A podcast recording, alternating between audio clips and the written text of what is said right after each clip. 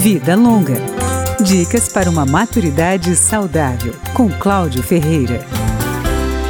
Muitos idosos cuidam da saúde como um todo, mas esquecem de um detalhe: a saúde bucal. Manter dentes, língua e gengiva saudáveis pode evitar o agravamento de problemas que vão da artrite reumatoide à endocardite bacteriana, que atinge a válvula cardíaca e pode provocar até infarto. Higienização e prevenção são a chave do sucesso da saúde bucal. O cirurgião dentista Alexandre Franco Miranda lembra que a língua deve merecer atenção especial, pois acumula restos de alimentos e pode desencadear algumas doenças.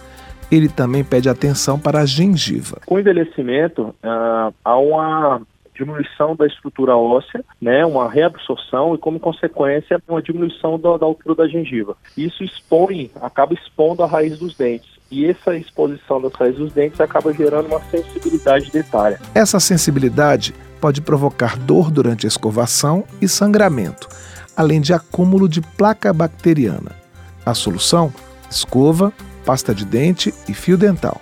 Alexandre Miranda explica que outro problema comum em idosos é a xerostomia, também conhecida como boca seca. Pode estar relacionada à própria ação da diminuição das glândulas salivares em decorrência do próprio envelhecimento, como também a polifarmácia, ou seja, a maioria dos idosos hoje tomam várias medicações e essas medicações interferem diretamente no fluxo salivar. Em se tratando de idosos frágeis, com um grau maior de dependência, a responsabilidade pela saúde bucal deve ser do cuidador e do familiar. É bom procurar a orientação de um profissional para saber as técnicas corretas de higienização, tanto para o idoso que está em casa quanto para aquele que está internado no hospital.